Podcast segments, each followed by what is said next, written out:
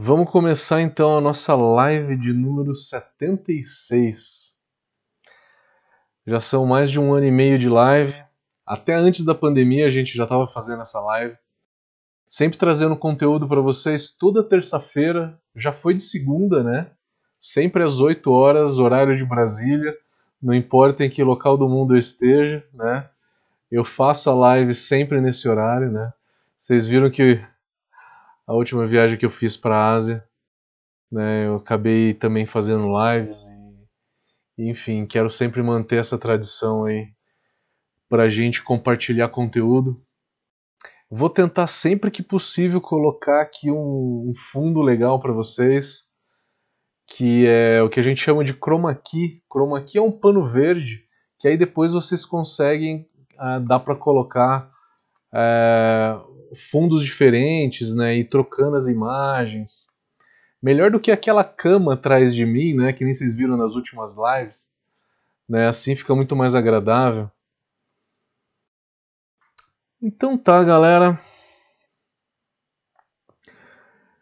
É, alguns anúncios que nem eu sempre faço no começo das lives. A gente vai ter no, na semana que vem um curso inédito que é de cálculos cervejeiros, é apenas sobre cálculos. A gente vai conseguir calcular uma receita inteira usando apenas calculadora, sem software. Como eu estou desenvolvendo software, eu quero trazer isso em forma de curso, tá? Todas as contas eu quero trazer para vocês, para que vocês consigam fazer o, a, o cálculo de uma receita sem uso de software, caso vocês tenham esse interesse, né? É lógico que o software é muito mais prático, né? É muito mais fácil de no dia a dia, né? Quando tem um volume grande de receita para calcular, ir lá e fazer os cálculos no software. Só que, né?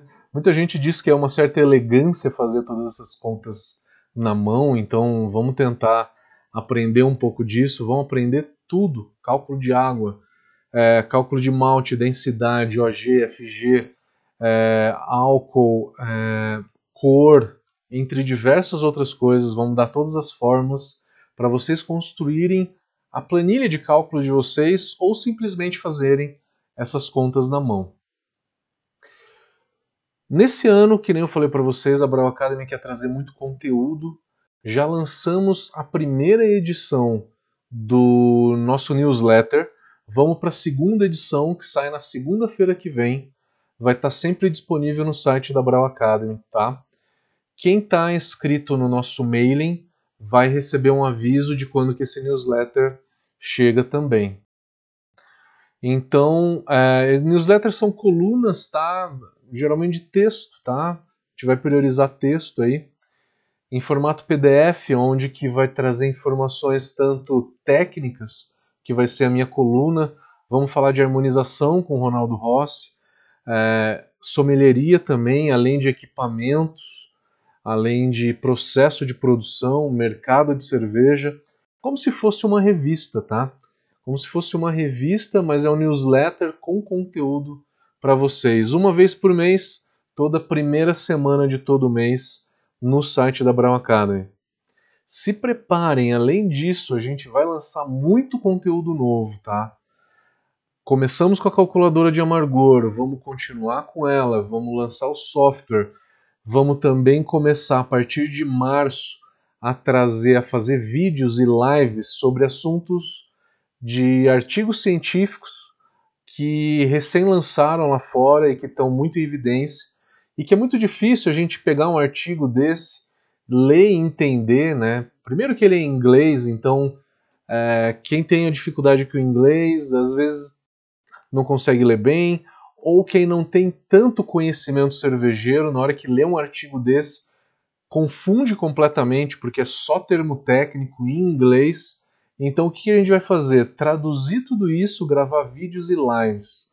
Então fiquem atentos aí em conteúdo mesmo que a gente vai disponibilizar para vocês de forma gratuita, tá? Em formas de vídeo no YouTube, em forma de textos no, uh, no newsletter da Brau Academy em forma de lives, que nem essas de, que vocês vão ver hoje. Na live de hoje, então, o assunto de hoje é falar sobre fator de diluição. Fator de diluição diz a quantidade de água que a gente usa na nossa panela de mostura. E para falar sobre isso, eu vou mostrar um vídeo que eu, que eu disponibilizei no YouTube, tá? É um vídeo também com um visual agradável que vocês vão ver, tá? Era numa praia na, nas Filipinas, na ilha de Boracay, um lugar muito legal. Eu vou disponibilizar esse vídeo primeiro para vocês, falando um pouquinho de fatores de diluição, e aí daqui a pouco eu volto e a gente discute um pouco mais e eu vou complementar algumas informações desse vídeo que vocês vão ver a seguir. Daqui a pouco eu volto. Salve, salve galerinha! Mais um vídeo da série Mosturação para vocês. E nesse vídeo a gente vai falar do fator de diluição. O que é o fator de diluição? O fator de diluição é a quantidade de água que a gente precisa colocar na nossa panela de mostura para que a gente tenha uma boa eficiência.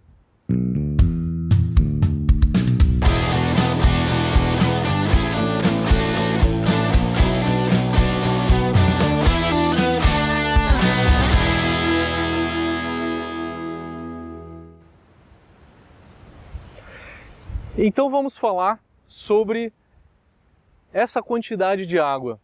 Tem muita gente que é, fala que quanto muito blogueiro que escreve que quanto menos água melhor, porque aí a enzima fica mais próxima dos açúcares e ficando mais próxima dos açúcares ela quebra mais fácil. A gente aprendeu a fazer cerveja, eu também, lendo How to Brew do John Palmer. E no How to Brew, a primeira edição, a primeira edição dizia o seguinte, que a quantidade de água que a gente tinha que usar era 2 litros e meio para cada quilo de malte. Então a gente tem diversos tipos de informação distintas, né? O que, que é verdade? Colocando isso em teste, na realidade, fazendo teste em laboratório, a gente vê que a gente tem uma realidade um pouco diferente. A realidade é o seguinte: se a gente está usando 4 litros para cada quilo de malte, a gente tem uma boa eficiência. Eficiência, eu estou falando uma boa extração das substâncias do meu malte. Eu tenho um bom rendimento na minha abraçagem. Eu vou reduzindo essa quantidade de água 3,5 litros para cada quilo de malte, 3 litros para cada quilo de malte. Até 3 litros para cada quilo de malte eu tenho uma boa eficiência. Isso são dados de laboratório, tá? de, de experimentos feitos em laboratório. São dados que eu estou trazendo para vocês de pesquisas da VLB, que foi a escola que eu estudei em Berlim, que abaixo de 3 litros para cada quilo de malte, essa eficiência começa a cair vertiginosamente, tá? Se eu chegar a 2 litros para cada quilo de malte, a minha eficiência cai 8%, chega a cair em 8%. Isso serve para que a gente tenha em mente o seguinte: se eu vou fazer uma cerveja que vai uma carga de malte muito alta, como uma Russian Imperial Stout, se eu reduzir, aumentar a quantidade de malte, eu vou ter que reduzir a quantidade de água que eu estou utilizando nessa, nessa minha mostura. Reduzindo a quantidade de, de água que eu uso nessa mostura, a minha eficiência começa a cair. Daí já não vale mais tanto a pena eu aumentar a quantidade de malte porque vai me reduzir bastante a eficiência. Mas como é que eu vou saber, né? O que, que eu faço? Primeira coisa que eu digo para vocês é: o ideal é entre 3 e 4 litros para cada quilo de malte que você for utilizar para fazer a tua cerveja. Sempre acompanhado de uma San Miguel Pilsen, que é uma cerveja filipina, já que eu estou aqui na Filipinas, né, gravando esse vídeo para vocês na ilha de Boracay, né? Só para molhar um pouquinho as palavras.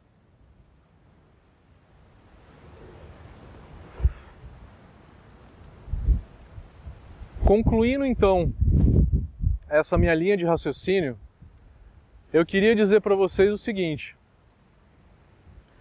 existe uma capacidade máxima de malte que você consegue colocar na tua panela de mosturação. Qual que é a capacidade máxima de malte que você consegue colocar na panela de mosturação? É quando a quantidade de água é a mínima possível. E qual que é a quantidade de água mínima possível para que eu não perca rendimento? 3 litros para cada quilo de malte. Se eu usar menos do que 3 litros para cada quilo de malte, o meu rendimento começa a cair. Então, vamos supor o seguinte: eu vou dar um exemplo prático para vocês. Todo mundo começa a fazer cerveja com 20 litros, né? Aquela panelinha de alumínio de 20 litros. E o tamanho dessa panela, tamanho total dessa panela, é de 32 litros. Geralmente, tá? Vamos dar aqui um exemplo.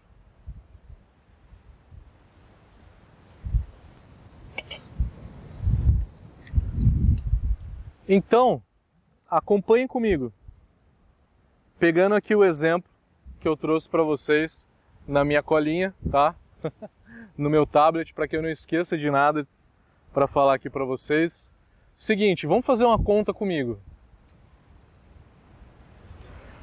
Vamos fazer a conta de quanto de malte cabe na minha panela de mosturação que tem um volume total de 32 litros. Antes de fazer essa conta, eu preciso falar para vocês o seguinte.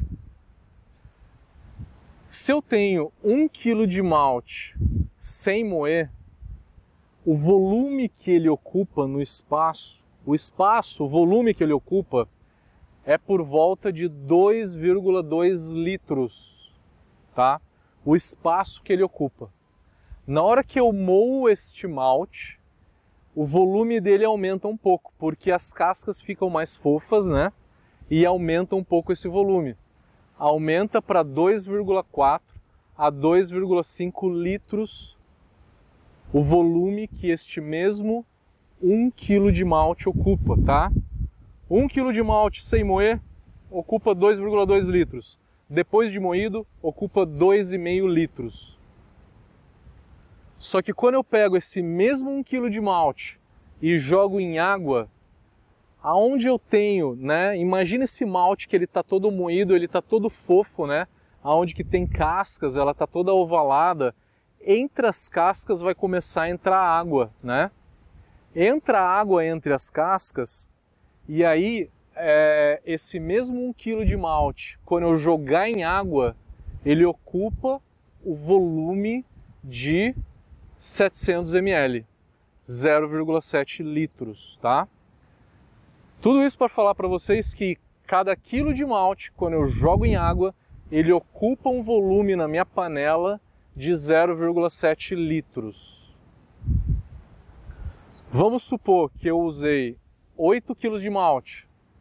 8 kg de malte vezes 0,7, que eu joguei ele em água, lógico me dá um volume, este malte vai ocupar um volume dentro da minha panela de mostura de 5,6 litros. Joguei então 8 kg de malte, usando a quantidade mínima de água, que é de 3 litros para cada quilo de malte. Então são 8 kg vezes 3 litros, então eu tenho que jogar 24 litros de água.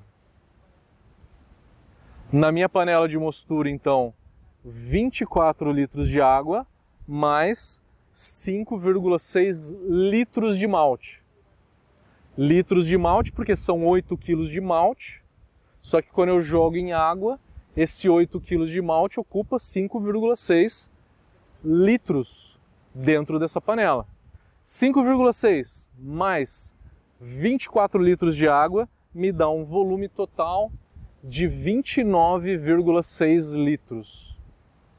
Eu falei que a minha panela ela tem 32 litros, me sobra um headspace pequeno, mas suficiente para que eu consiga mexer. Para que eu consiga mexer essa panela. Então, dessa forma, eu consigo calcular qual que é a capacidade máxima de malte que cabe dentro da minha panela de mostura. Nessa minha panela de 32 litros total, eu consigo usar no máximo 8 kg de malte para que eu não perca eficiência durante a minha abraçagem. Vamos dar um outro exemplo. Tem gente que faz o no sparge. No sparge é não fazer lavagem. Não fazer lavagem quer dizer o seguinte: jogar toda a água na panela de mostura e aí eu vou jogar uma quantidade de água maior para não fazer a lavagem.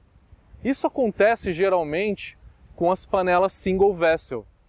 As panelas single vessel, o pessoal joga toda a água para não fazer a lavagem.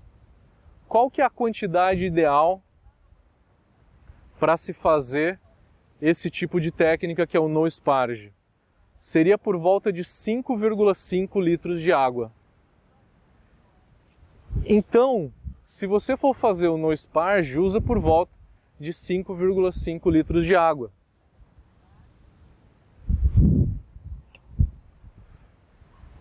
Querendo fazer lavagem, o ideal é ficar entre 3 e 4 litros de água para cada quilo de malte. Mais do que 4 litros de água para cada quilo de malte, pensa comigo, se eu estou aumentando a quantidade de água que eu estou usando na minha mostura, depois eu não vou conseguir lavar muito o meu malte. E se eu lavar pouco o meu malte, a minha eficiência também começa a cair. Então, na hora que eu falo para vocês que a quantidade de água ideal é entre 3 e 4 litros para cada quilo de malte, é pensando em eficiência, tá? Menos do que 3 a tua eficiência começa a cair. Mais do que 4 ela também começa a cair porque eu lavo menos o malte. Mais do que 4 eu expliquei para vocês porque a eficiência cai. Porque aí eu vou lavar menos o malte para chegar na OG que eu quero na panela de fervura. Por quê? Que se eu usar menos do que 3 litros para cada quilo de malte, a minha eficiência também vai cair. Porque é o seguinte, todas as nossas enzimas que a gente tem no nosso malte são hidrolases. Hidrolase faz hidrólise. O que é hidrólise? Hidrólise é a quebra da molécula de amido aonde que essa enzima ela vai pegar uma molécula de água do meio ambiente e vai colocar OH numa ponta para estabilizar uma ponta dessa molécula onde foi quebrada e H na outra ponta. Então, na hora que você quebra uma molécula, você tem duas moléculas e elas estão instáveis. Consome-se uma molécula de água, colocando OH numa ponta e H na outra, com isso eu consigo estabilizar essas duas moléculas, né? A cada quebra molecular eu consumo uma molécula de água. Então, conforme a beta e a alfa amilase vai atuando, não só a alfa e a beta amilase, mas a protease, a beta-glucanase, as fitases, entre outras, qualquer enzima que tem no malte são hidrolases, tá? Elas consomem uma molécula de água do meio ambiente para poder estabilizar essa molécula. Então a minha quantidade de água, conforme vai acontecendo quebra enzimática, ela sempre vai cair. E se ela vai cair, ela vai esbarrar num fator chamado de solubilidade. Vai chegar num ponto onde que a solubilidade do amido vai cair muito. Vai cair a um ponto de eu não conseguir solubilizar mais tanto o amido. Não conseguindo solubilizar bem o amido, a minha eficiência vai cair. É por isso então que se eu usar pouca água, a solubilidade do amido vai reduzindo cada vez mais ao ponto de, é, de cair essa eficiência. Galera, muito obrigado por mais um vídeo, fiquem atentos. A gente está então na nossa série de mosturação Por favor, dê like no vídeo, isso é muito importante para a gente. Comente o vídeo, todo comentário vai ser respondido, por favor. Quem não se inscreveu no nosso canal, se inscreva e fiquem atentos que a gente vai trazer muita informação de qualidade para vocês. Valeu, galera! Até a próxima!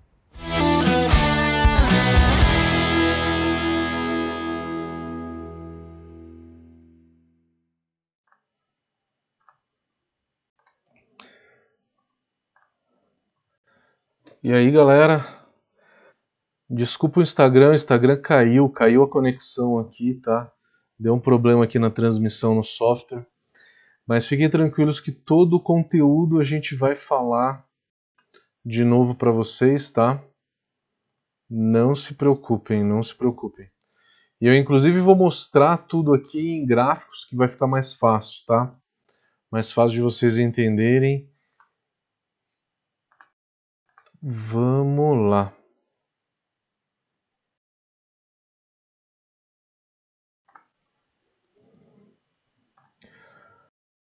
Bom, beleza, acho que todo mundo está vendo. Instagram tá legal.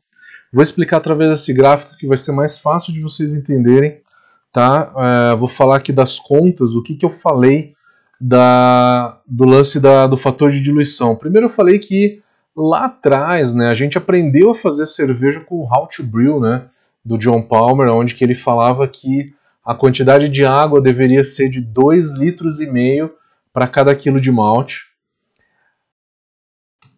O How to Brew ele teve já uma nova edição, na, na última edição isso já está corrigido, já não se ouve mais nisso, tá? Então isso já está corrigido para 3, 3,5, é o que todo mundo geralmente usa. O intuito desse vídeo é explicar para vocês o porquê disso, né?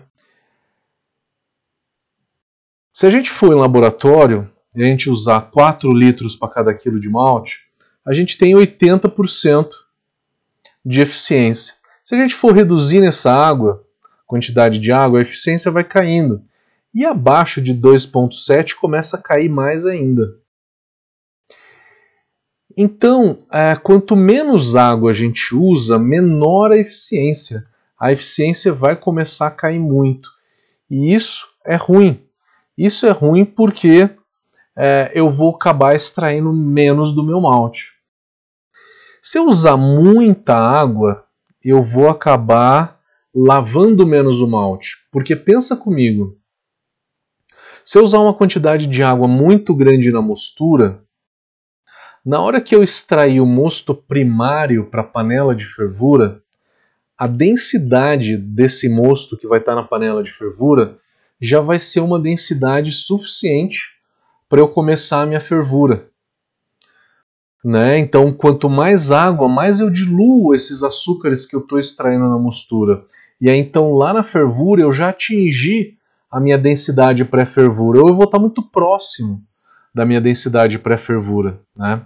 Se eu estiver muito próximo, eu vou lavar pouco o malte. Lavando pouco o malte, eu extraio pouco os açúcares que estão na casca. Então, é, a partir de 4 litros para cada quilo de malte, começa a cair. Chegando em 5,6, 5,7 é o que a gente chama de no sparge. No sparge é não lavar, colocar toda a água na mistura sem fazer a lavagem do, do nosso malte. O no sparge ele é uma técnica muito usada pelo single vessel, né? Eu tenho uma panela single vessel de 60 litros, mas eu gosto de fazer a lavagem. Mas a maioria das pessoas, por praticidade, faz o no sparge. Só que o no sparge com certeza ele perde e perde bastante eficiência. Por quê? Porque eu vou lavar menos o malte. E é óbvio, lavando menos o malte, eu extraio menos os açúcares que estão na casca. A pergunta é: por que, que usar pouca água piora a extração? Se eu usar pouca água, eu vou estar tá reduzindo a solubilidade do amido. A primeira coisa, eu estou reduzindo a solubilidade do amido, porque esse amido ele todo ele vai ficar em pelotas e ele não vai solubilizar muito fácil com a água. Um outro fator é que toda toda reação ali no nosso malte, ele acontece através de uma reação química chamada hidrólise. Mas o que é hidrólise? Hidrólise é a quebra de uma molécula com adição de água, com o consumo de uma molécula de água. Então o que eu estou falando para vocês é o seguinte: na hora que a beta-amilase vai lá e quebra uma molécula de amido, quebra em duas partes, ela precisa consumir uma molécula de água do meio para estabilizar essas duas moléculas que ela formou. Antes era uma molécula só de amido, ela quebrou no meio e elas duas ficaram instáveis. Para estabilizar, ela pega a enzima, né, a beta-amilase vai pegar uma molécula de água do meio, vai colocar OH numa ponta, que foi quebrada, e H na outra. Com isso, cada quebra, então, eu consumo uma molécula de H2O, né, uma molécula de água. Então, cada quebra que acontece não é só a beta-amilase, é a alfa-amilase, a beta-glucanase, a proteinase, a fitase, todas essas enzimas que a gente faz trabalhar na nossa mosturação. Toda quebra de qualquer uma dessas enzimas vai consumir uma molécula de água. Então, a quantidade de água vai acabar reduzindo. Vai reduzindo, vai reduzindo, e que vai tornar ainda mais insolúvel os amidos ou as substâncias do malte. Então, é, a solubilidade aí é um fator importante. Se eu usar menos do que 3 litros para cada quilo de malte, eu estou reduzindo muito a solubilidade dessas substâncias em água.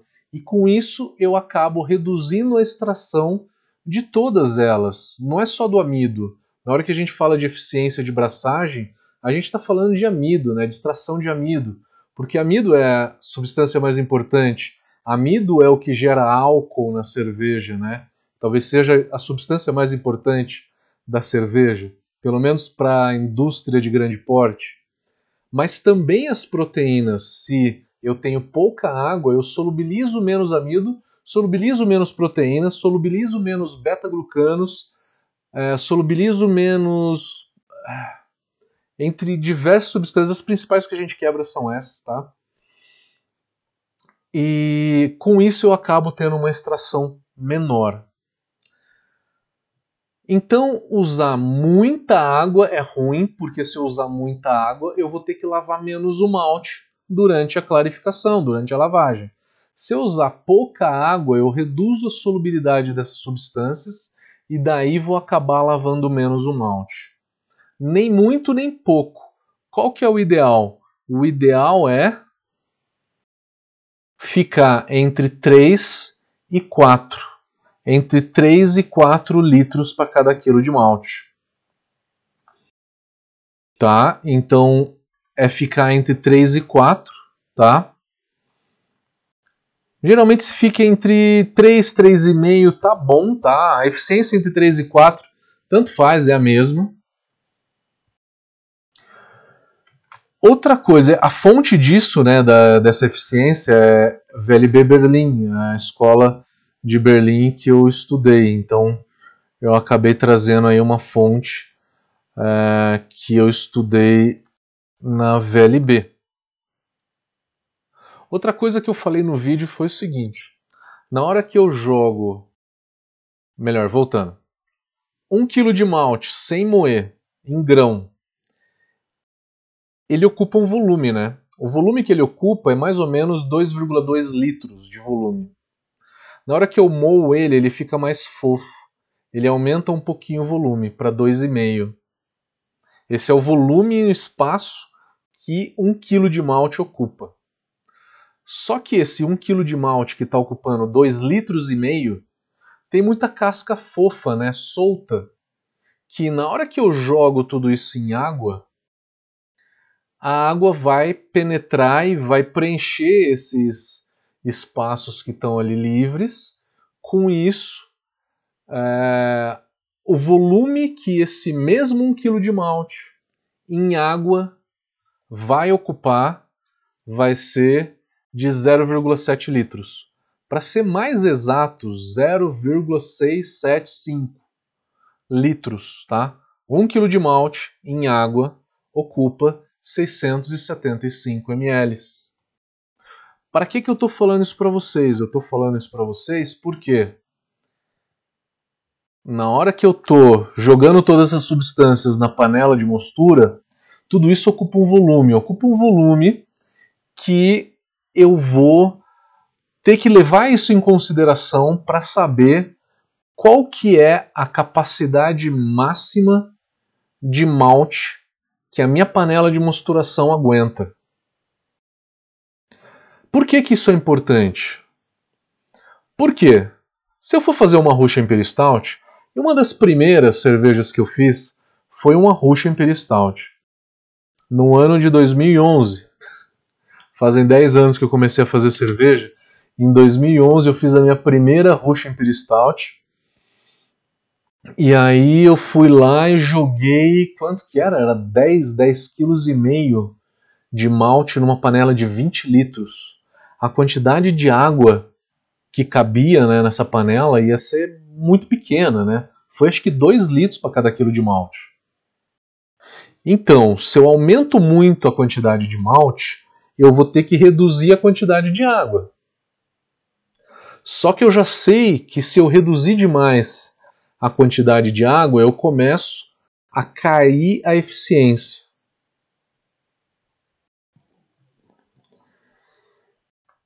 Ali no vídeo eu fiz uma pergunta, né?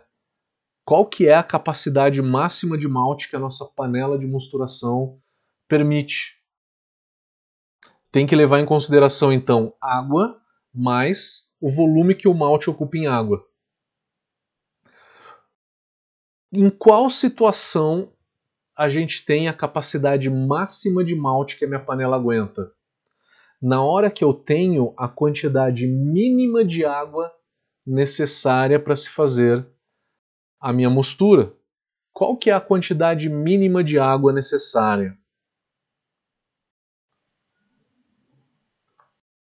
Mínimo de água é 3 litros para cada quilo de malte. O máximo 4.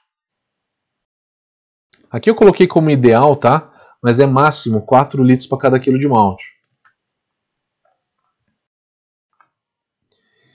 Mínimo 3, máximo 4. Então o mínimo é 3 litros para cada quilo de malte.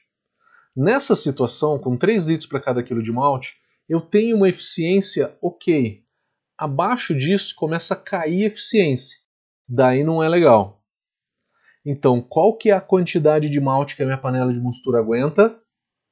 É a quantidade que onde eu usando 3 litros para cada quilo de malte, malte mais água encha a panela até o topo. Vamos dar um exemplo? Talvez fique um pouco confuso ainda, quem não está conseguindo ainda acompanhar. Vamos dar um exemplo prático disso? Não sei se vocês, mas eu comecei a fazer cerveja numa panela chamada panela número 32, né? uma panela de alumínio que tem 32 litros de capacidade total. E eu usava essa panela para fazer 20 litros de cerveja, tá? Mas a panela ela tem capacidade total dela é de 32 litros. Isso vocês têm que saber, qual que é a capacidade total da panela. 32 litros. E aí, é, vamos supor num caso em que eu use 8 kg de malte.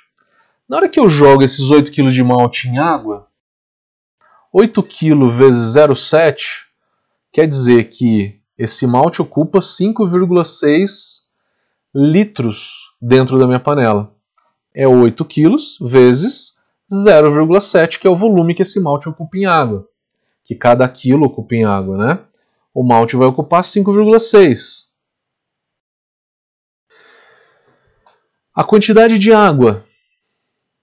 O mínimo é 3, né? Então 8 quilos vezes 3. Eu tenho que usar 24 litros de água. 24 litros de água mais 5,6 litros de malte, não é quilos de malte. São 8 quilos de malte que ocupa 5,6 litros, né? 24 mais 5,6, eu tenho um volume do meu mosto aí, né? De 29,6. Se a minha panela é de 32, eu consigo ali menos mexer ela, tá? Na mostura você não precisa mexer tão rápido, então dá para mexer, dá para mexer.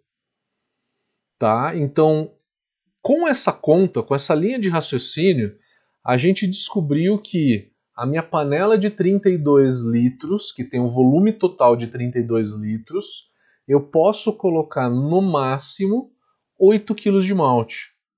Porque se eu começar a colocar 9 kg de malte, a quantidade de água começa a cair. Começa a cair para um nível aonde que a eficiência começa a cair bastante. Daí já não é interessante, tá? Para o caseiro, tudo bem, né? Mas para a indústria, eficiência é importante.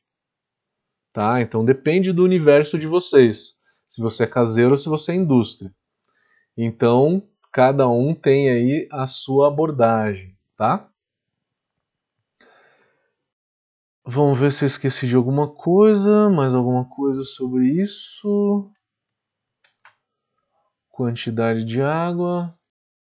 Bom, é, não é o objetivo desse vídeo falar de quantidade de água que a gente usa na abraçagem como um todo, mas quem tiver alguma pergunta pode fazer que eu respondo. Continuando essa discussão também, seria como fazer então uma Russian Imperial Stout? Né? Você tem basicamente duas formas. Fazê-la puro malte é fazer um double mash, fazer duas mosturações onde que você só extrai mosto primário, sem fazer muito lavagem desse malte. E aí você faz ela puro malte. Essa é a forma mais romântica de se fazer, né? Mas se você é uma micro cervejaria, você vai querer fazer é, uma adição, você vai querer fazer uma mosturação só, ao invés de duas, né? Double mash são duas mosturações para unir esses dois mostos com uma quantidade de açúcar muito alta e poder fazer é, essa cerveja puro malte. A forma mais fácil é adicionar açúcar. A gente pode adicionar até 15% de açúcar.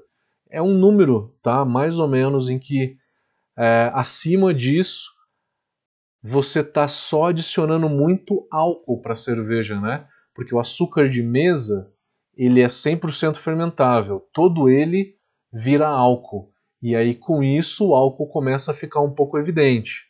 Não é que fica um aspecto de álcool solvente, não é isso. Mas o sabor do álcool acaba ficando um pouco evidente. E o aroma também, né? Acaba dando aquele negócio que a gente chama de aquecimento alcoólico, né? Essas coisas todas. E a gente não quer isso. Então limita-se o açúcar em 15%. Então, por volta de seus 10% de açúcar, dá para fazer uma Russian Imperial Stout. Só que tem uma diferença grande de uma Russian Imperial Stout feita por um malte, ela é muito mais densa, muito mais doce, muito mais viscosa na hora que você serve no copo, né? Do que uma que a gente usa muito açúcar. O álcool, qual que é o sabor do álcool? Né? Se eu estou usando açúcar, eu estou adicionando álcool para a cerveja. O álcool ele dá um drinkability melhor, ele dá um frescor, né? Ele reduz o dulçor seria uma outra forma de dizer. Reduz o dulçor dessa cerveja. Então reduz o corpo. Ela vai acabar ficando com um corpo mais leve. Bom, galera, então a teoria é essa. Vamos agora olhar as perguntas, tá? Quem tiver qualquer pergunta desse assunto ou de algum outro assunto, fiquem à vontade. Espero que vocês tenham curtido. É, o que vocês estão vendo aqui atrás agora, isso é chroma key, tá? Porque tem um, um, pano verde aqui, tá? Vocês podem ver as nuances da minha mão, que ela tá meio esverdeada, né? Tem um pano verde aqui atrás. Mas aquele vídeo que vocês viram, aquilo não tinha chroma key nenhum. Eu tava nas Filipinas de verdade, tá? Foi fevereiro do ano passado, antes da, do lockdown. Um mês antes do lockdown. Vamos ver as perguntas começar pelo Instagram aqui. O Instagram deu uma caidinha por conta do software que eu uso aqui, ele caiu, ele desconectou. Perdão, tá? Vamos ver se tem pergunta no Instagram.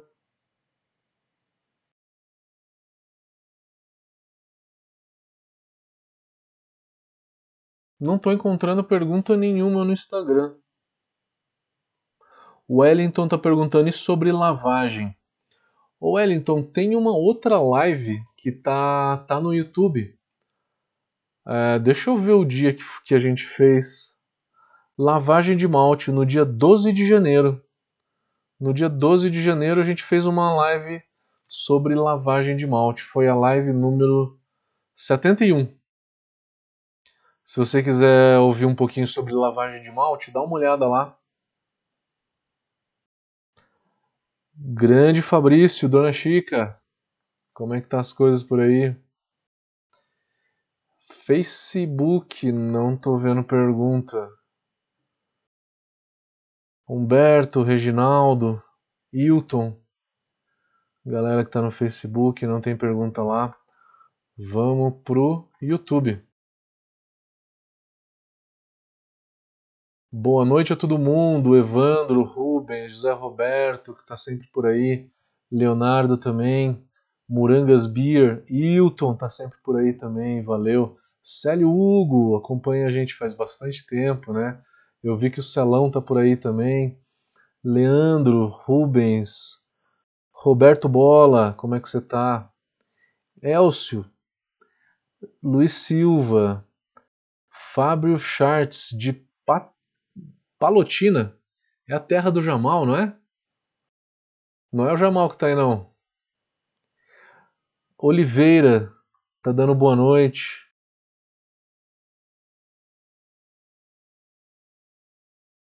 Tá falando que a gente tá usando chroma key. Agora é chroma key. Isso daqui é chroma key. Salve galera, Mário, Vanderlei. Renato Cascon tá perguntando o que você poderia nos dizer sobre a eficiência de um no sparge com recirculação contínua? Excelente pergunta, excelente pergunta. É, vamos supor, num, num cenário caseiro, tá?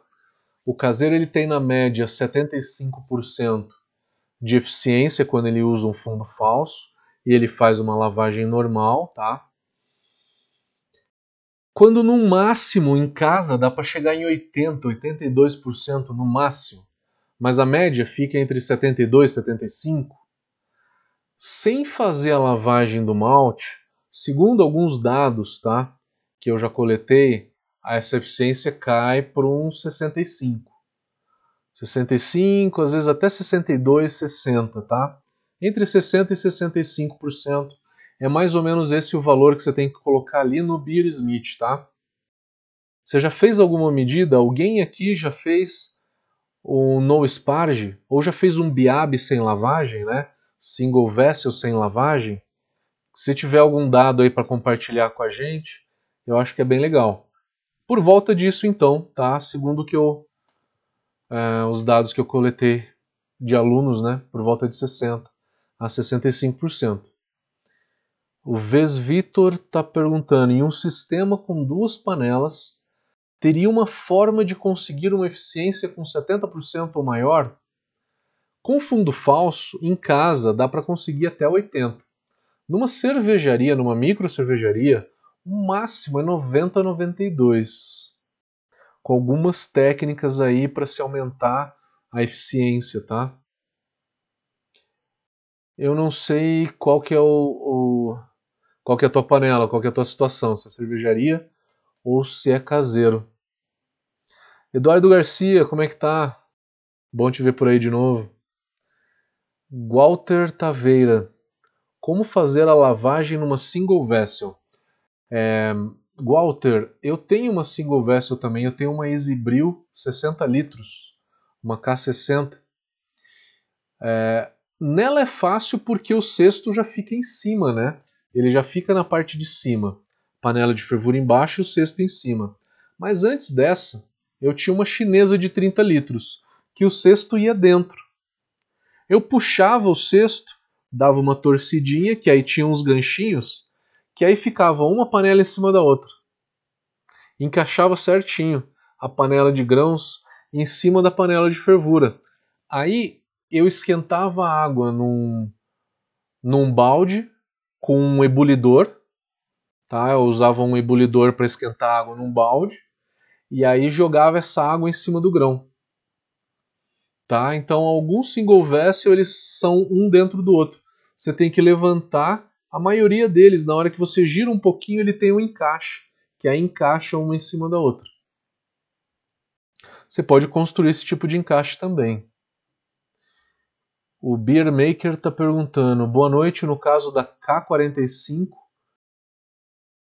que double vessel essa regra de diluição considera na panela de cima, onde está o malte, ou na panela de baixo? Então a pergunta dele acho que vale para toda single vessel, né? É, então, numa single vessel, quanto de água que eu uso? Na single vessel, para você aumentar a eficiência, você precisa, além de usar a quantidade de água correta, você precisa tentar mexer o malte durante a mosturação. Pelo menos durante a, os 20 primeiros minutos da beta-milase.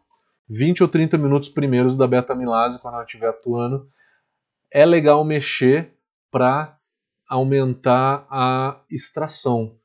Porque se você fica fazendo a recirculação contínua e a camada de grãos fica estática ali, o que, que acontece? A água cria caminhos preferenciais no malte e aí acaba não homogeneizando todo o amido. Se a água cria caminhos preferenciais, não lava, não extrai o amido de certas partes do malte. Né? Então, mexer tudo isso é importante para que aumente a extração. Tá? Então, além da quantidade de água certa, você tem também essa parte de mexer o malte. Tá? Mexer bastante. Gilmar Ferreira, qual o fator mínimo que você usa na K60 para manter imersa a resistência? Ô Gilmar, excelente pergunta, cara. É, se a gente usar 3 litros para cada quilo de malte na K60, o que, que acontece? Tem ali um sensor, né, que é uma boia, né, que desliga a resistência. Na hora que cai muita quantidade de água, desliga a resistência para não queimar a resistência, ela não ficar em contato com não ficar em contato com o ar. É muito importante não ficar em, em contato com o ar, tá? Porque duas coisas podem acontecer. Pode queimar a resistência e pode caramelizar demais o teu moço, deixar a cerveja muito escura. Isso é real, eu já vi acontecer, tá? Porque se ela fica no, em contato com o ar muito tempo, ela fica torrando aquele líquido que está nela ali aquele, aquela pequena quantidade de líquido que está nela. E aí depois cai mais mosto em cima e aí torra mais ainda. A cerveja fica bem mais escura do que você está esperando, tá? O que, que eu fiz na minha? Eu amarrei uma cordinha na boinha e puxei ela para ela ficar sempre alta. Ah, mas com isso você pode queimar a resistência? Pode. Mas eu ligo e desligo a resistência manualmente para poder fazer a lavagem, tá? Para poder fazer a lavagem. Então fiz essa gambiarrinha aí para poder fazer a lavagem e driblar essa história da resistência, tá? Mas fazer o no sparge também é tranquilo, perde eficiência, tá? É normal, mas tranquilo. Não perde tanto, numa single vessel mexendo, não perde tanto não. Bierweg tem alguma substância que diminui a eficiência? Eu não sei se eu entendi a tua pergunta, Bierweg. Se tem alguma substância.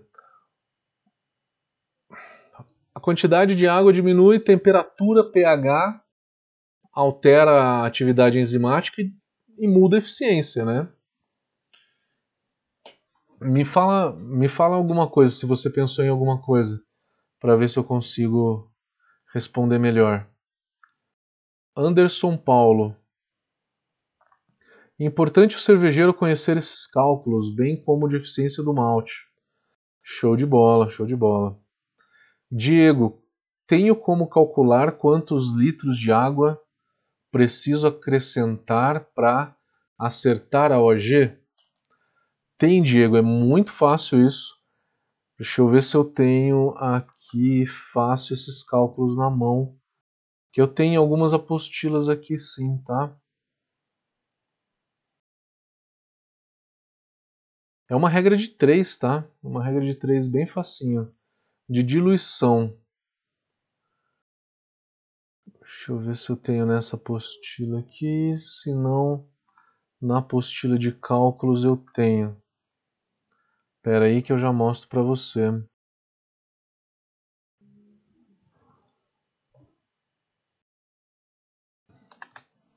Vou colocar aqui.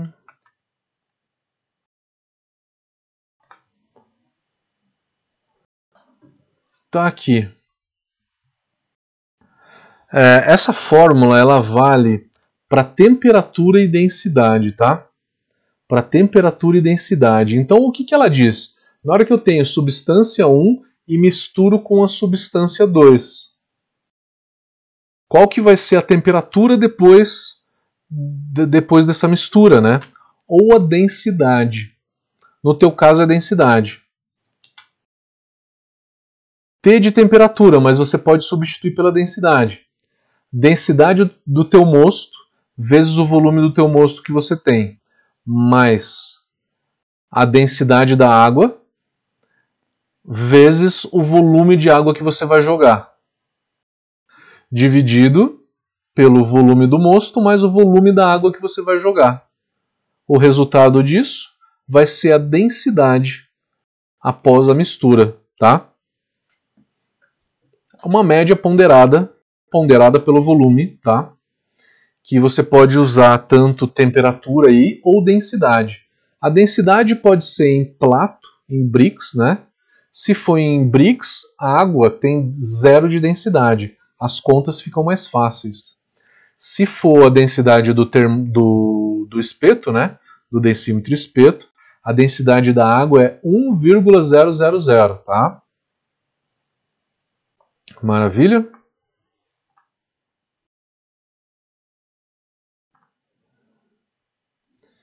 O Wilton está perguntando: se misturar com 4 litros de água por quilo de malte, quanto de água seria necessário para a água de lavagem? É... Por quilo de malte, mais ou menos vai ser por volta de 3, 3,5 litros para cada quilo de malte. Mais ou menos, tá? Mais ou menos, que depende do teu depende do das perdas que você tem embaixo do fundo falso, né? É, no fundo da clarificação, enfim, no fundo da panela, o quanto que você perde ali, tá? E depende da tua taxa de evaporagem da fervura também. Diego está perguntando: após a cerveja estar pronta, posso deixar ela em PETs a temperatura ambiente e ir carbonatando conforme for tomando?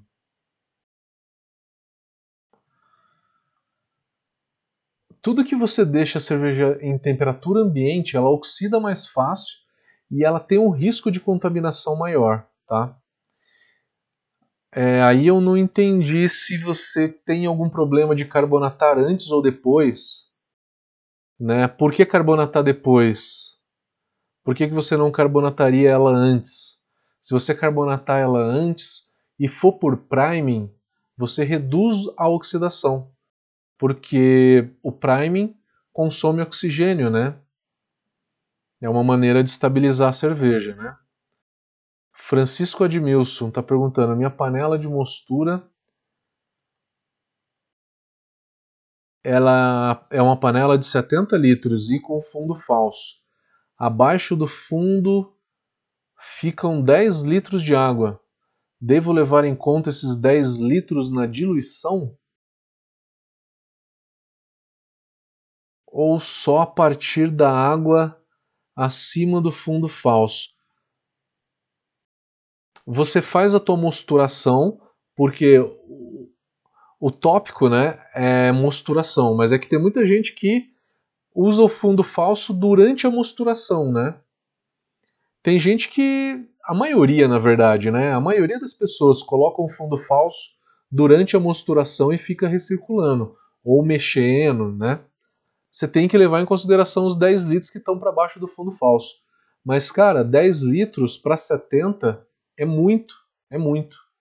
Não dá para reduzir esse volume embaixo do fundo falso? Mas sim, então a resposta é sim, tem que considerar. Murangas Beer, sabemos que os maltes atuais são bem modificados e já fazem tipo uma solução tampão durante a mostura. A solução tampão na mostura não vai ser nem tanto pelos maltes, tá? Vai ser por conta do pH e, da, e dos íons que tem a, a, tua, a tua água, tá? Além de cálcio, né? O cálcio faz um efeito tampão também. Então, essa é uma, é uma pergunta bem complexa de te responder, tá? Vale fazer um curso de água, tá? Para eu conseguir te responder melhor.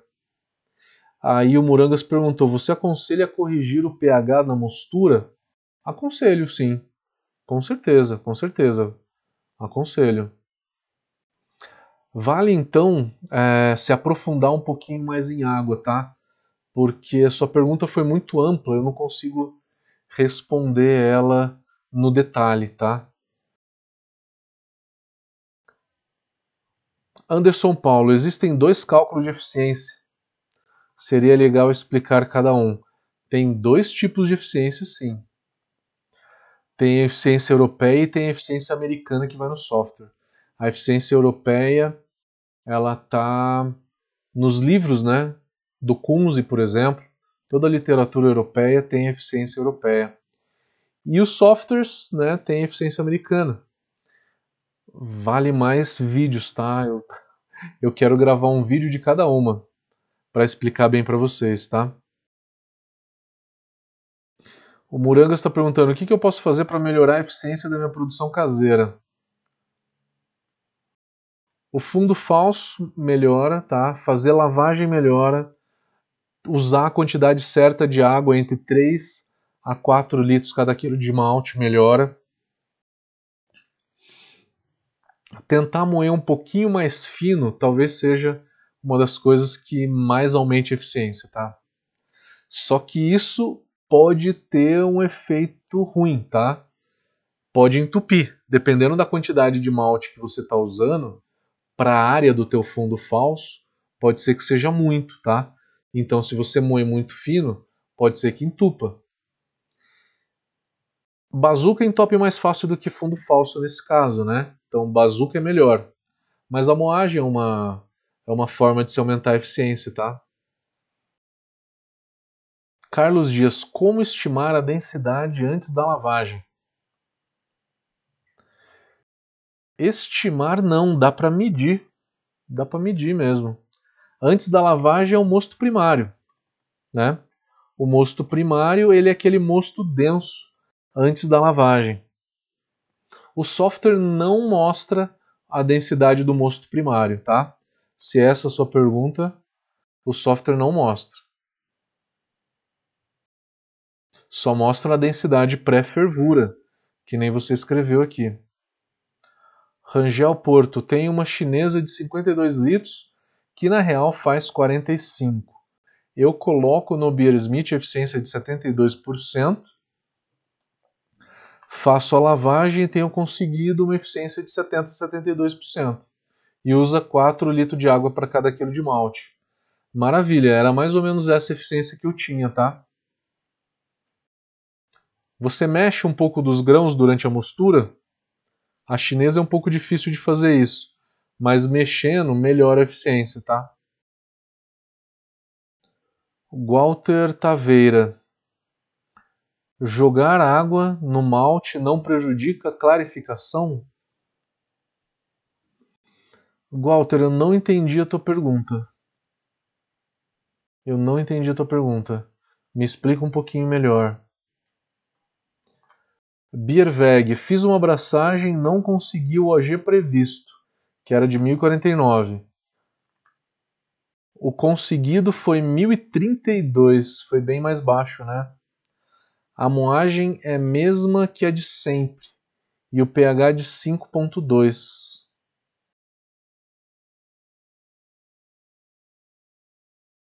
Meu amigo, pode ter algum outro fator aí que a gente precisa analisar a tua abraçagem inteira, tá? Eu teria que pegar a receita dela inteira, colocar no software, ver quanto que é a eficiência, é, e aí medir, comparar com isso que você teve, perguntar a quantidade de água né, que você usou, se está correta, ver a tua moagem. É um pouco complexo de, de conseguir identificar isso, tá? Mas todos esses fatores podem influenciar. Moagem, quantidade de água, é, o pH você falou de 5.6, então tá ok, tá? E o tipo de lavagem que você faz, né? Se você mexe ou não os grãos, se é biab, se não é. Então tudo isso tem que ver. É difícil ter uma eficiência tão baixa assim, tá? É algum problema bem crônico que vai ser meio fácil de, de identificar, não é muito difícil não, mas é que eu preciso de mais detalhes. Você está fazendo a lavagem? Às vezes pode ser o no sparge. No sparge pode cair bastante eficiência. Rangel Porto, com essa eficiência consigo chegar no talo dela. Maravilha. Carlos Dias, a cerveja pronta e engarrafada, mantida na geladeira, continua maturando e arredondando? Sim.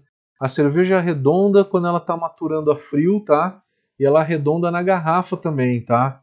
Então tem, tem teorias para as duas formas: maturação na garrafa e maturação a frio na geladeira, tá? Obrigado, Hilton. Show de bola. Obrigado pela presença. Clayton está perguntando na single vessel, recirculação ascendente, sem lavagem, que é de baixo para cima, né? Sem lavagem ele consegue 60% de eficiência. É mais ou menos isso que eu tinha falado, né? O no sparge é entre 60, acho que no máximo 65%. Obrigado, Cleiton. Hugo Coutinho, uma dúvida aqui. Estou com uma IPA que fiz um dry hop de 5 gramas por litro. O dry hop foi a 15 graus. E a cerveja, depois de 3 dias de dry hop, parece estar com diacetil. É possível o dry gerar diacetil? É possível, é possível sim. Já ouviu falar num negócio chamado hop creep? O que é o hop creep? Na hora que você joga o dry hop, a fermentação ela restarta, ela começa de novo. O que eu recomendo as pessoas fazerem é faz o dry hop a 22, 24 graus e deixa por 5 dias. Por que 5 dias? Porque é o tempo para fermentação recomeçar e ela terminar. Então ela vai startar de novo, vai gerar diacetil e aí a mesma levedura que gerou esse diacetil vai quebrar esse diacetil, né? Existem outros autores, né? Inclusive o Scott Janish recomenda fazer esse dry hop a 14 graus, que é para a levedura não atuar. Depende da levedura, você falou que você fez a 15, né? Depende da levedura, a 15 graus ela atua um pouco, tá? Muranga está falando, a moagem fina vai triturar muito a casca não é muito fina, tá? É um pouquinho mais fina que eu falei para aumentar a eficiência. Não é tão fina ao nível de formar pó, tá? Não é isso. É só um pouquinho mais fina. Mas ainda ela tem que ser uma moagem média. É que eu vejo que a maioria das pessoas faz uma moagem média para grossa, tá? Então sempre tem uma oportunidade de fazer ela um pouquinho mais fina para aumentar a eficiência se esse, se esse for o objetivo, tá? Extrai taninos, extrai taninos. A quantidade que extrai, muito pouca. Quase imperceptível, tá? Carlos Dias, a, a qualidade do malte pode influenciar na eficiência?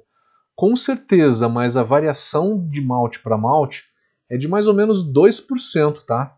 Agrária, 81%. Um malte alemão, Pilsen importado, 83%, tá? Falando de dois malte Pilsen, Pilsen agrária e um Pilsen alemão. A variação é de no máximo 2%, tá? Valdinei Rangel. Tem que vir ministrar aulas em Vassouras. Pô, cara, seria um prazer, seria um prazer. Vamos combinar essas aulas. Vamos combinar. Depois entre em contato comigo, vamos falar. Bierweg, uma chinesa de 52 litros com 3,5 litros para cada quilo de malte. Consegue uma eficiência de 72 e faz fazendo lavagem. Então é mais ou menos isso, né? Single vessel com lavagem fica em torno dos 72, 75%. A mesma coisa que uma panela em casa, né? Uma panela com fundo falso.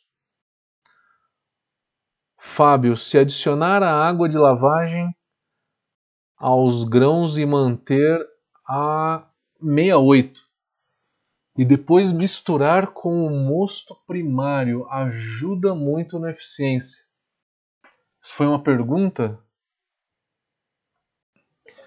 É...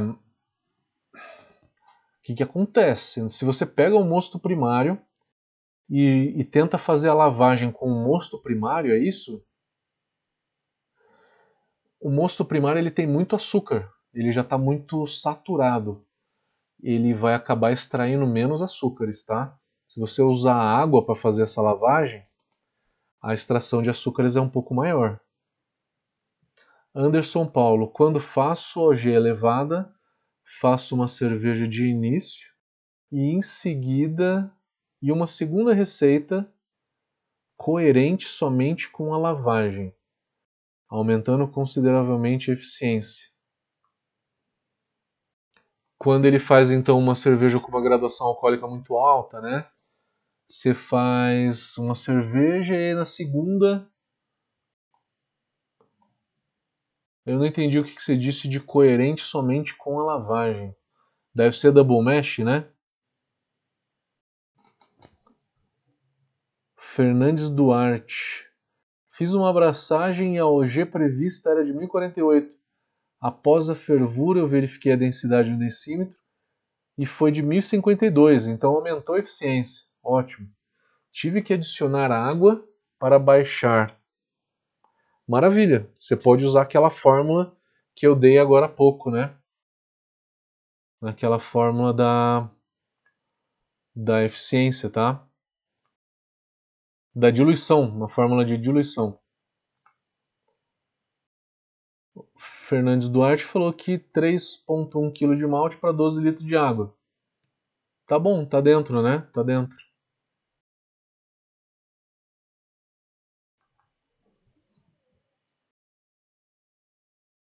Tá, você tá perguntando qual foi teu erro?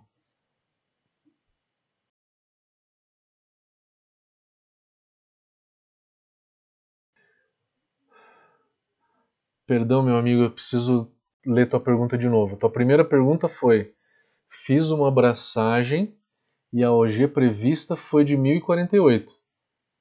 Após a fervura, a OG foi maior. Então a tua eficiência foi melhor, né? Eu não entendi o que você falou sobre erro. Isso não foi o erro, isso foi na verdade uma coisa boa. Tua eficiência foi um pouco melhor. O porquê que essa eficiência deu maior? Pode ser que a moagem tenha sido um pouquinho mais fina, é, pode ser que a, quanti a, quantidade de água que você usou aqui está dentro, né? É, você corrigiu o pH, enfim, fez um tempo bom das enzimas, né? Existem diversos fatores, mas foi bom, foi bom. Mas a diferença não é tão grande assim, tá? Você teve uma eficiência maior, mas não foi tão maior, foi o que? Uns 5% maior? Fazendo a conta de cabeça aqui. Flávio Padilha, desculpa sair do tema, mas preciso esfriar o mosto na fervura para medir a OG com o refratômetro. É, Flávio, você não precisa resfriar o mosto para medir a para medir a densidade com o refratômetro. Você pode. Você tem aquela pipeta chamada pipeta Pasteur, que é uma pipeta de plástico, que ela tem uma bundinha. eu pego com aquela pipeta, né? E aí coloco a bundinha dela na água, né? Na água corrente, resfrio aquele líquido e aí eu pingo no refratômetro. Por que, que eu faço isso? Porque se você ficar medindo muito a densidade durante a fervura, você está jogando muito mosto quente e está esquentando o refratômetro. Aí as tuas medições vão, vão começar a dar um pouquinho de variação, tá?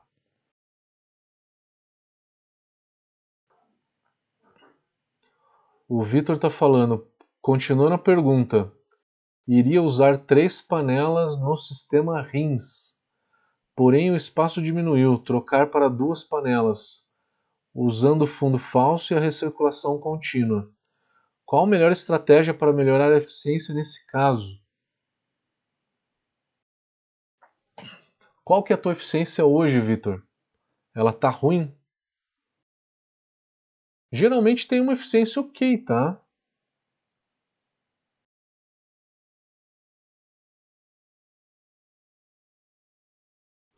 O Fábio tá falando que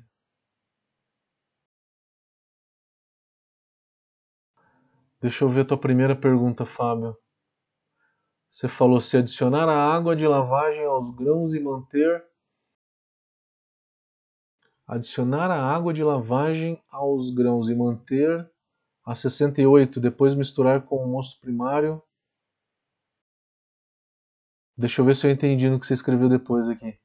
O mosto foi drenado para a panela de fervura. Você drenou o mosto primário para a panela de fervura. E na lavagem, adicionar a água de lavagem aonde? No mosto primário que está na fervura? Tudo bem, é uma diluição, você pode fazer isso também. Eu não sei se eu, se eu entendi tudo. É isso mesmo? Adicionar água na panela de fervura para diluir? Maravilha, pode, pode fazer. Agora eu não entendi o porquê dos 68 graus.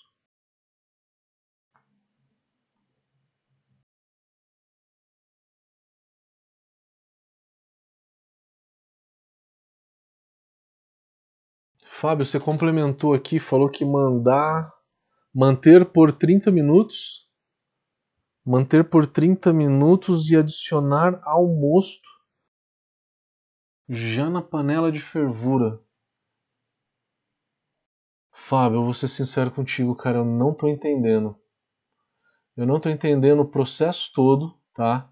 Você tem meu WhatsApp, cara? Você consegue depois me mandar um passo a passo para eu conseguir te responder direito, cara? Eu não tô conseguindo entender.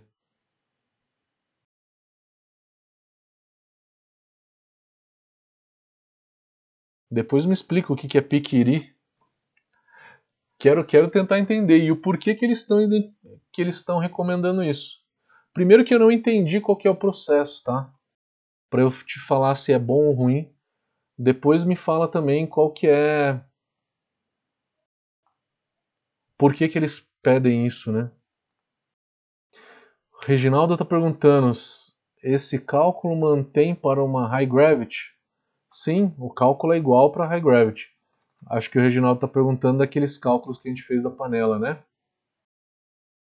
O Humberto perguntou quanto de água que se perde na mostura. Um pouco menos do que 1%. Menos de 1%. Facebook, vamos lá.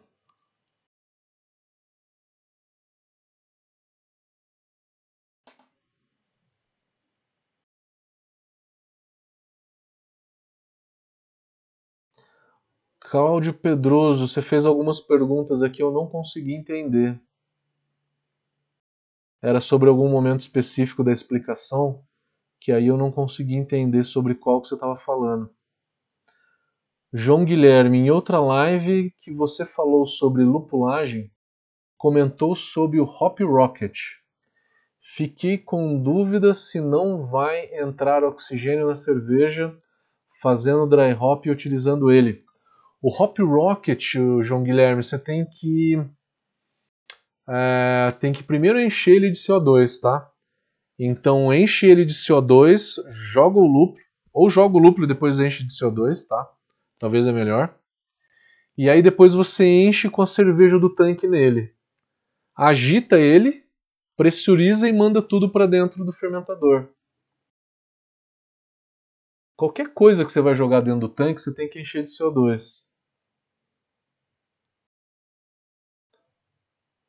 Obrigado pela participação, meu amigo Hilton. Valeu, valeu todo mundo.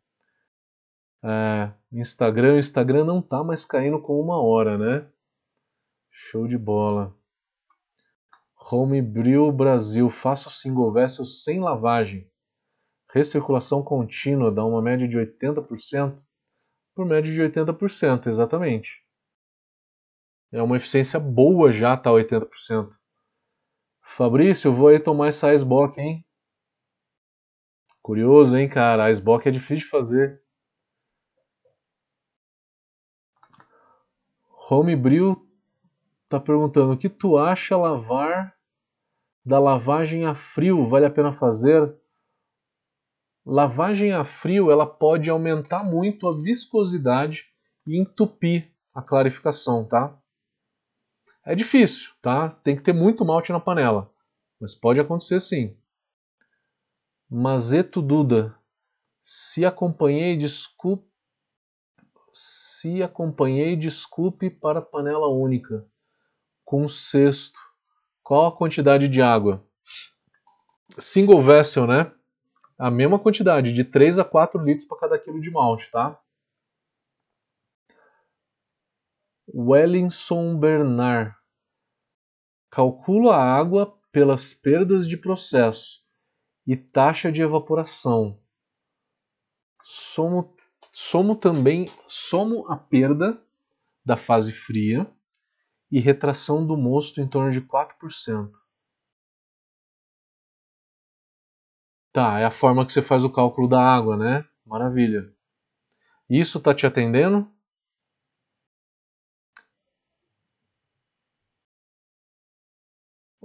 O Ellison respondeu aqui embaixo. Essa refermentação ocorre devido às ligações glicosidígenas do lúpulo. Você está falando do hop creep, né? Exatamente, tem enzimas, né, que vão que vão quebrar açúcares de cadeia grande em açúcar fermentável. Léo Aviane, como é que tá, meu querido? Beleza por aí? Woodhead. Quanto seria a regulagem de espessura para um moinho de rolo duplo para uma moagem mais fina? Por volta de 0,7 a 0,8 milímetros. Wellington Costa. Messi, agradeço seu vídeo de maturação e quero ver sua aula em Uberlândia. Se Deus quiser, teremos aí um curso de tecnologia. O Matheus está perguntando: consigo diluir a cerveja que ficou com uma OG muito alta com água depois da fermentação? Consegue diluir depois da fermentação, sim, com certeza pode diluir tranquilamente. Fabrício está falando que está me aguardando lá. Quero ir, cara, quero ir. Vamos marcar algum curso aí. Vamos marcar algum curso que aí consigo pagar a passagem para Rio Grande do Sul. Beleza?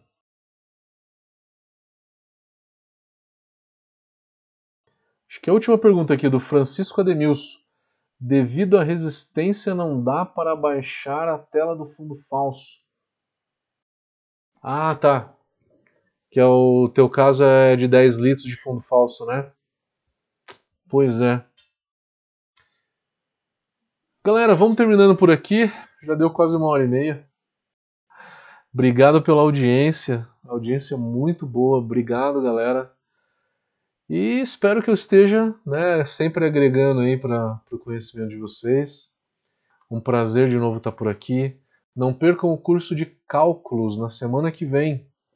E fiquem antenados também que semana que vem tem segunda edição da newsletter da Brau Academy também, com algumas matérias, tá? Conteúdo cervejeiro para vocês. Fiquem ligados e também dê uma olhada no site da Brau Academy, tem diversos cursos online aí para março e abril. Valeu, galera. Forte abraço.